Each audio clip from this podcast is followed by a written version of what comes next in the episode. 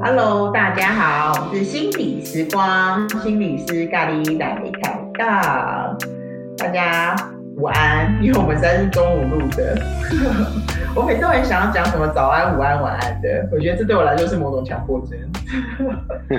好的，来，我们今天呢再次邀请到了孔守谦孔心理师，可以叫你的艺名吗？是的，大家好，我是孔胖，很高兴今天又跟大家在空中相会。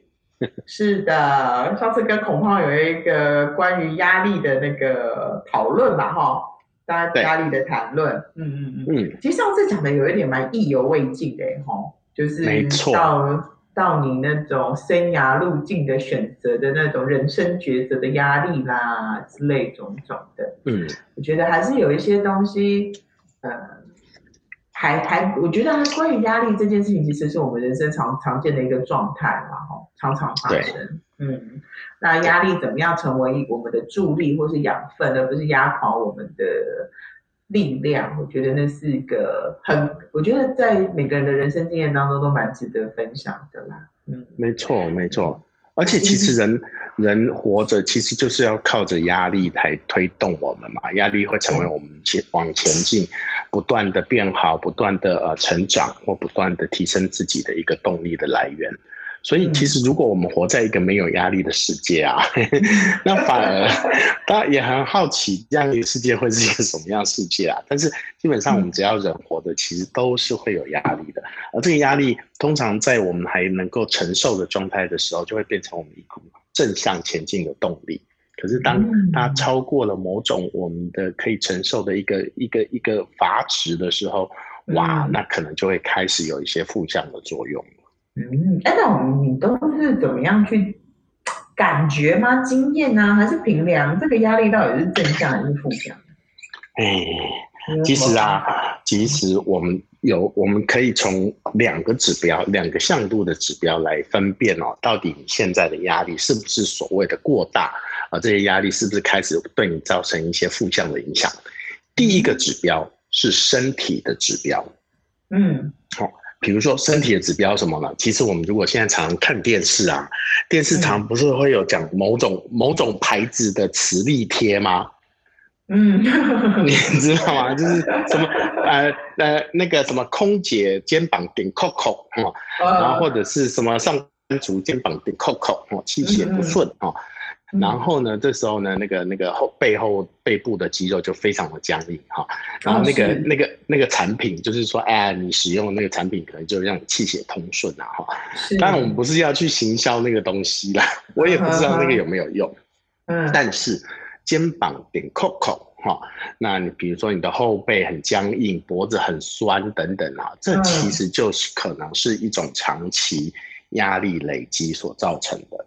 那另外还有一些身体的指标，包括什么呢？包括比如说，哎、欸，你常常会有一些肠胃的症状啊，比如说很现现代人啊，很多人会有所谓的肠燥症。嗯，肠燥症就是他其实明明没有吃坏肚子，可是呢，你就发现，哎、欸，怎么那个事情一来，他一紧张，他就不断的上厕所。那其实我我常常在辅导的现场也常常听见有很多学生跟我讲，哎呀，他本来平常那个考试啊，哈，都都读得还不错，哎，可是怎么一遇到某个大考，比如说前一阵子刚结束的这个职考，哈，哎，结果他那一天啊就疯狂的拉肚子，哈。啊，或者是开始疯狂的身体不舒服，嗯、会头痛啊，嗯、心脏砰砰跳啊，喘不过气来啊，等等啊，哈，其实这些身体的指标，其实都是一种警讯，哈，都在告诉你，其实你的压力承受过大了。嗯，而当然，其实也有很多人一开始啊，看到看见自己身体出现这些莫名的状况，比如一直拉肚子，一直胃痛，一直头痛，可能就会开始跑医院。啊，跑医院呢，医生就开始给他做很多检查啊，哎，有的甚至照胃镜啊，啊，有的就头痛啊，看看怎么样啊，是不是高血压了嘛？结果医院这样各科跑了一轮了，哎，他发现医生检查出来都说，哎，这个某某先生小姐，这个身体看起来没有问题耶，你没有生病啊。然后那可是那个就就会觉得说，哎。没有啊，可是我还是很不舒服啊，我觉得我的胃好痛啊，我一直拉肚子啊，头很痛等等，怎么办呢？哦，那这时候呢，医生就会给他一个建议说，哎，啊，那这位先生小姐啊，那你要不要转去看一下身心科啊？嗯嗯哦，那这时候呢，其实就是开始医生在告诉你。虽然你身体上有一些不舒服的症状，但是事实上这些不舒服的症状可能都是跟你的心理压力过大有关。所以其实要做的不是再去做更多的检查，而是要来透过心理的方式来看看你最近是不是有一些压力承受的过大了。啊，那这些压力其实已经累积到已经让你不知道它，它已经开始对你身体造成负向的影响。嗯嗯嗯嗯嗯，的确。哎，那还有什么？如果当我们觉察了这些压力了，那我们可以怎么做吗？就是好了，那我知道啦，那就是这些是压力来的啦。嗯，对。等一下，我刚刚还没讲完，我刚刚说有两大类的指标来判断你是不是压力过大，对不对？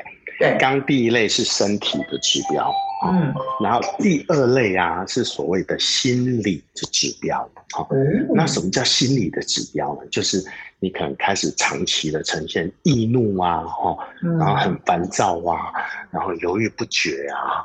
然后甚至就是可能会有点失眠啊，嗯、或者你开始有一些忧郁的状况啊，嗯、然后等等啊，然后提不起劲啊，啊、嗯、这些这些心理上面的一个状况，哈、嗯，那这些心理情绪的指标呢，其实也反映出来这个人他最近是不是压力承受过大，可是有些人可能不知道哦，会没有自觉，比如说很多人可能一一早起来，然后你看到他就他就一副臭脸。然后你问他怎么了？说哎，你是不是心情不好？他就说没有啊，我哪有心情不好？嗯、但事实上，他可能其实心里面承受了很多的压力，可是他没有自觉，嗯、然后都影响他的心情，影响他人际互动上面的表现，可是他却没有自觉。所以从这种心情、心理上面的指标啊，其实也是呈现出一种，就是如果你有一些，呃，我觉得我觉得易怒跟烦躁感会是一个最大的表现啊。就是说，当你这个人从开始很容易易怒，随便两三句话你就觉得你也没怎样，好像他就很生气，或者是他什么事情都让他觉得很烦啊，他没有办法安定下来等等，这些都是他其实心理压力承受过大的一个指标。就是一个身体的，嗯、一个是心理的，这样。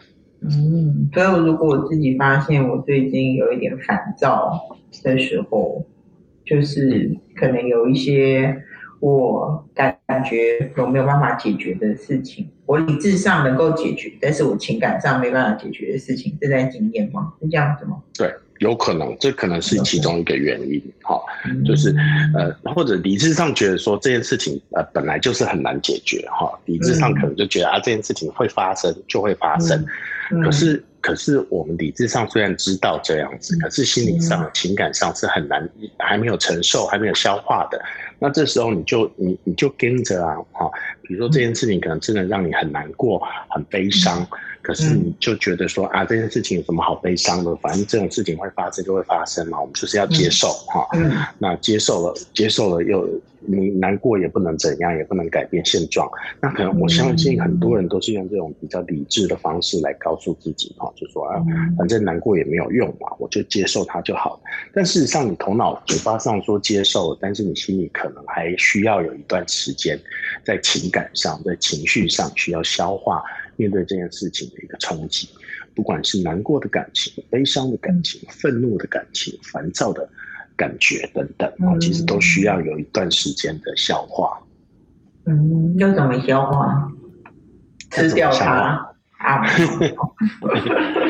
嗯，你会怎么消化？可能需要去感受，哎，先去感受我有这样子的感觉，然后，嗯、然后。可能让听听这个感觉里面内在啊，真正在告诉你的是什么？因为其实很多时候啊，我们可能呈现出来都是一种不爽、烦躁的状态。阿展哈，可是呢，可是其实你如果愿意待在这个状况够久啊，你好好去沉浸一下，去体会一下，你会发现这个阿展的感觉背后可能有更深层的感觉啊，而且多数人更深层的感觉可能是悲伤或失落。嗯，或失望，可是，可是可能一可能可能他没有办法能够承承受这样子的感觉，或没有办法允许自己可以呈现出这样子的感觉，所以就会变成用那种愤怒、烦躁啊这样的方式来展展现出来。这样。感觉那个如果是这样讲的话，好像是听起来压力会让人的反应是多数人的反应是比较激动的，可是激动的感受后面它其实是嗯。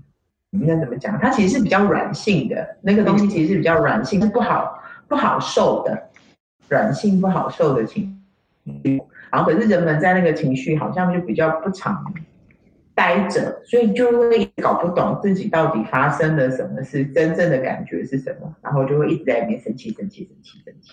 嗯，没错，就是其实啊，呃，你你知道现代，当现在去精神科、心科啊。去看病啊，嗯、大家常在讲什么啊？你有忧郁症啊，你有焦虑症啊？嗯、其实最常见的这种精神精神科的热门，嗯、热门的病名哈。是。然后呢，而而其实多数人的忧郁啊，它其实呈现出来的一种质感啊，嗯、其实不是忧郁哦，是烦躁。嗯嗯，什么事情都很烦啊，心里很烦啊，睡不着觉，很多愤怒，很多很多不爽的情绪啊。哦，的确，现在多数人情绪的反应都比较偏向这种感觉，烦躁啊、焦虑啊、不安啊。哈，嗯。但是其实很多时候，这些感觉的更内在、更深层啊，可能是更脆弱的部分。嗯，比如说就是悲伤啊。失落啊，这种这种感受，它其实是更脆弱的，因为它真的是呈现出我们人类在比较脆弱的部分。嗯、而当我们改成用比较烦啊、很烦啊、抱怨啊、生气的时候，其实我们相对就把自己的脆弱给包起来啊，不被不被自己看见，也不被外界看见。嗯，对。但事实上，真正要去照顾的，却是这个内在最脆弱的这一块。嗯。有没有什么小贴士可以教我们怎么照顾脆弱这一块？感觉好可怕啊！嗯，感觉要触碰脆弱的这一块，感觉内在就会有点怕怕的。真的，因为其实内在，我我要说到我们人的最内在的这一块啊，其实内在我们每个，如果我们用一个比喻，就是我们内在可能都有一个小小的自己啊，然后那个小小的自己，可能自己在这些脆弱的、失落的情绪的背后，可能要再去看见，好，是不是有一些需求，或有一些期待，而那些需求跟那些期待啊，其实是没有被满足的。或者是被忽略的，嗯、或者是被否定的，嗯、而这一块其实是反而是他内心最最最最最失落的部分。所以，如果说我们去贴近内在的这个脆弱，然后慢慢去去看见内在的脆弱的里面，其实是有什么需求或有什么期待，然后看见这些需求或期待的时候，我们再针对自己的这些需求或期待来看。我们可以怎么办？这些需求或期待是需要靠他人才有办法满足的吗？嗯，啊，如果你的那个他人他就是真的没有满办法满足你这样的需求或期待的时候，嗯，你有没有可能做一些什么样子的调整，或者是怎么样子让自己来满足自己这样的需求或期待，或者是找另外的他人，好，那从别人的另外的人身上来得到这样的。需求的满足或期待，嗯，嗯，这样感觉起来好像要蛮做好两件事情，才比较能够达到真的很接触自己哦，一个是叫做要真的要对自己很诚实，哦，有时候像刚刚你讲的那个需求跟期待，有时候就拍够哎，嗯，哦，你这自己要去看那个都有一点，而且。而且有些时候啊，有些时候你可能会觉得，啊，你你可能会否定自己的这些需求或期待哦，甚至会反过头来去检讨自己，说啊，是因为我不应该啊，我本来就不应该有这样的期待啊，我怎么可以，我怎么可以有这样子的想法呢？哈，就反而过来也也自己也在批判或检讨自己，那那时候那个那个内心的失落感可能会更加倍，因为。别人已经不能满足你的期待了，结果你自己还批评你自己，说你自己也不应该保持这么天真的期待。嗯，给自己也很多负向的评价，那这时候就就会真的非常非常的忧郁，非常非常忧郁哈。嗯，就是连自己也不允许自己这么做的时候。是的，是的。嗯，所以，嗯。嗯所以啊，因为我们上一次啊，在讲这种当人面对压力的时候啊，哈、嗯，我们上次不是有提到一点嘛，就是从国外的研究里面有去看到说，哎，我们如果能够试着调整我们的信念，调整我们面对这些压力事件的信念，不要用那么负向或悲观的看法来看压力的时候，嗯，也许我们会找到一些比较正向的力量，对不对？嗯嗯，好，其实啊，其实还有另外一个。呃，同样的研究哈，同样主题的研究，其实有发现了另外一点哦哈。嗯。然后这个我觉得可以呃扣到今天在谈的，就是说，当我们面对到自己内在这些悲伤、失落的时候，也许我们可以怎么做，会让我们自己更好一点。好，好，好。那这个这个研究发现就是这样哈。你还记得我们上次的命题就是遇到压力事件的时候，尤其是重大压力事件，是不是会对人的身心？的这个健康会造成很严重负向的影响，嗯，对不对？这个命题是正确的嘛？嗯、而且也有数据查出来，就是说，哎，的确，最近一年遇到这个严重压力事件的时候，嗯，呃，那个死亡率是升高的，哦，是，是是这样这样子的人，他的死亡率也会变比较高。嗯，另外一个研究也找到这样子的趋势，哈，嗯，可是啊，他有发现哦，就是有一类的人。呵呵这一类的人呢，他在遇到重大压力事件的时候啊，反而他的死亡率不会上升，嗯，反而会，反而反而还会下降很多。有什么特殊基因吗？知道什么样哪一类的人吗？神经大条的人。来，在解答哪一类的人之前呢、啊，我来说一个一个比较生理的东西哦，生理的东西。大家知道我们的忧郁症啊。都是因为怎么样？就是说，忧郁症，我们以前常常谈忧郁症哈，不太清楚忧郁症到底是怎么一回事，可能都会觉得是因为想太多，或者是不知足哦，等等的，对不对哈？后来其实发现是大脑里面的一种神经激素，它的分泌不正常，好，或者是呃分泌的状态不平衡，浓度不平衡所造成的，这种激素叫做血清素，对不对？哈，然后其实很多现在。忧郁症的治疗，医生也会开的，就是专门治疗你的血清素浓度平衡的这些药物，哈。嗯。但是我今天要谈的是另外一个很重要的血清素，哈。哎，呃，对不起，我口误了。另外一个很重要的大脑神经激素叫做催产素。催产素，生孩子的吗？对对对对，催产就是那个催产的意思哈。哦，催产素哈，催产素，这个激素啊，之所以会叫成催产素，嗯，的确，的确，它跟生孩子很有关系。因为啊，你知道在哪一类的人身上啊，呃呃呃，他的这个脑脑脑内体内的催产素浓度会最高吗？就是怀孕的孕妇跟产妇。哎呦，哎呦，这样他们最开心。所以，呃呃，催产素的目的不是在让人开心，催产素有它的目的的哈。哦、但我等一下跟各位说哈。但是啊，但是各位，你不要觉得说，哎啊，那这样是因为我要怀孕，所以我才会。那个怀怀孕啊，荷尔蒙的关系，所以让我催产素升高嘛？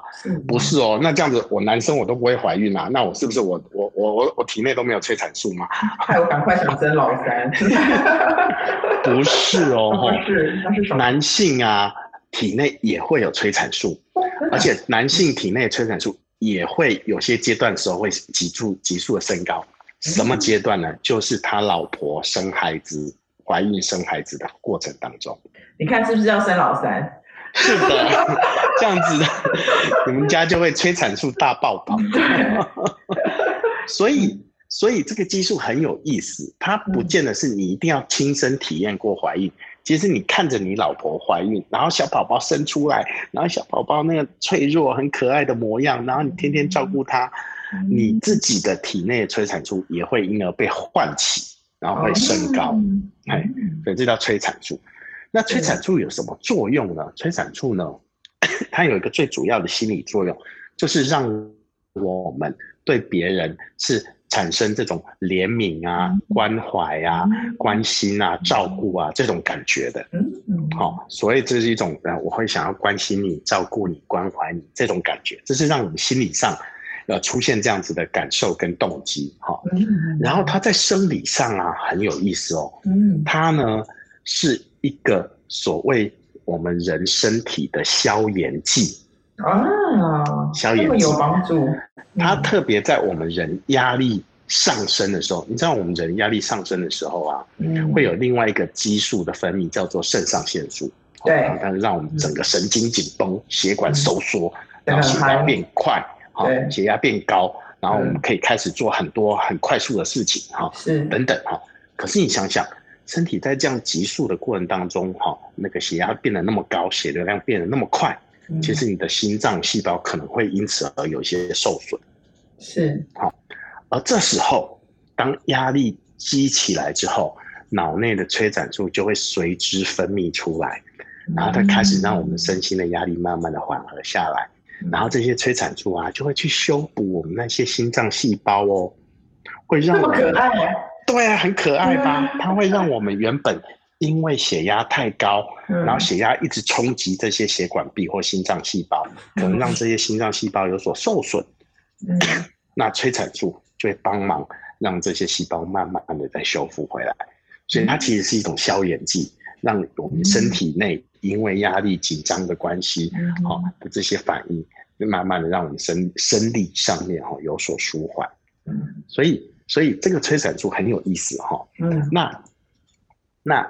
它的循环就是这样子哈，催产素呢，我们一开始哈，当我们人经历了一个压力事件的时候啊，压力事件升高，催产素也就伴随而来会分泌。你知道，这是我们人体很重要的奥妙，就是，所以我们人体真的是一个很奥妙的器官。当我们人经历压力的时候，我们身体自然会分泌某种消炎激素，嗯，啊，催产素。它在帮助我们去应应这个压力哦，哈、嗯，然后这个催产素分泌的时候，它可以怎么样呢？它同时心理上会让我们想要开始去靠近别人，跟别人接近，跟别人心理上的一种靠近，嗯、有一种温暖支持的感受，哈的这种动力，嗯、然后它在生理上呢，又可以帮助我们情绪。那个生理的这个舒缓，然后让我们身体上细胞的呃呃受损的细胞慢慢的恢复等等。所以你看，然后慢慢慢慢的啊，那各位你知道，我们一般人，我们当我们情绪不好的时候，我们去找朋友聊聊天的时候，通常会有什么感觉？就聊完之后心里就会好多了，对不对？哈，今天可能真的没有聊些什么，可是有朋友在旁。还有朋友听听你诉苦，其实你心情都会好一点。嗯，然后所以催产，其实我们当我们人遇到压力的时候，遇到困难的时候，会想要去找人聊一聊，其实这是一个很自然而然的现象哦。嗯嗯，可是其实，在现代社会里面，尤其男性都很跟，就会觉得哦，不行，我要 g 的我那个那个要靠自己聊的，是。我要靠自己解决哈，你一定要过这一关哈。怎么可以什么遇到什么事情都要找别人讲话，找别人讲一讲又不能解决问题哈？就 但是，但是其实因为催产素的关系，其实会促使我们其实是有点想要去，当我们在经历这些事情的时候，是很想去跟别人靠近，很想去跟别人聊一聊的。嗯，对，所以这是一个很自然反应啊。所以各位不要再跟了，好不好？不要再什么。男儿有泪不轻弹，或者是什么事情都要靠自己解决，哈、嗯，这其实是很违反我们自然的现象的，嗯，懂吗？的确，的确，事情都是需要解决的啦，但是谈谈也是很重要的，那明明就是两件事，啊、嗯，对啊。然后这个就再说回来，我们刚刚讲的那个调查，刚刚讲不是说有发现说有某一类的人啊，哎，他们这一类的人在经历高压力事件的时候。他们反而死亡率不止不会不会变化，甚至还会变得更少。嗯，这一类人是哪一类人呢？哪一类人呢？就是代表他们平常啊，就是那种比较喜欢跟别人接触，比较会愿意去关心朋友，嗯、比较会愿意去觉察别人的需求，去帮助别人的人。哦，热心的人哦，热心呃，也不见得是热心，但是他就是容易可以同理别人，嗯，然后觉察别人的身心理心里有什么样的需求，或者有什么样的情绪、嗯、情绪，然后他可能就会试着去关怀别人，嗯、去照顾别人。嗯，所以你知道这个这个这个调查结果就就是什么？你知道吗？就是我们以前常讲的叫做好心有好报啊！各位，哎呀，哎呀，善的循环。善的循环又出现了，善的循环又出现了，就是我们平常呢，哎呀，所以我们平常不要做一个冷漠的人呐、啊，哦，嗯、不要说哦，那我来上班或出来外面啊，别人的死活我才不管呢，我顾好我自己就好哈。哦嗯、如果你是这样的人，哦，fine 没事。可是呢，你遇到压力事件的时候，你的死亡率可能就会升高，哦，嗯。但是如果你是那种平常其实就会很注意，哎。看到你的同事，或看到你的朋友，或看到你家人，好像发现他们今天脸色有点怪怪的，然后你会想要去了解他们，关怀他们，哈，想要去跟他们聊聊，哈的人，或者是你自己遇到一些事情的时候，你也，你也，你也不会自己一个人跟着，哈，你会去想找别人聊聊，抒发一下自己情心情、情绪的人，哈，这样的人比较能够承受高压力事件的冲击，嗯，所以。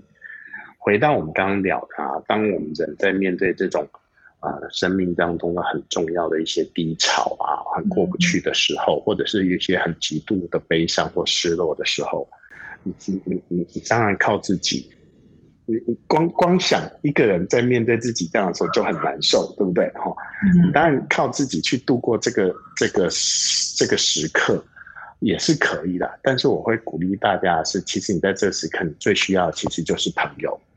就是人际的支持，嗯，所以可能需要找人找找朋友哦，或者是、嗯、或者是找我们心理师哈，嗯、聊一聊哈，嗯、去分享一下自己内心的这些失落感受，这些呃期待上没有被满足，或者是这些有很多对自己很多过多的批判或多过高的批判等等哈，通过其实跟别人分享。谈论自己这样子内心深层的感受，其实反而对你身心理健康是非常有帮助的，是也可以让你好好的度过这样这些生命上面的一些考验。嗯，我完全赞同。嗯，你恐怕这样讲哦，就是我自己也会想到说。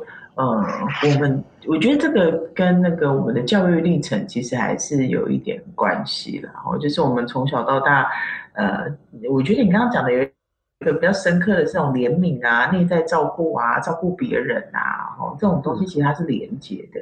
可是我觉得有些人小时候可能也会有一种，就是我这样会不会麻烦到别人啊？然后我这样讲出来会不会造成他者的负担啊？哦。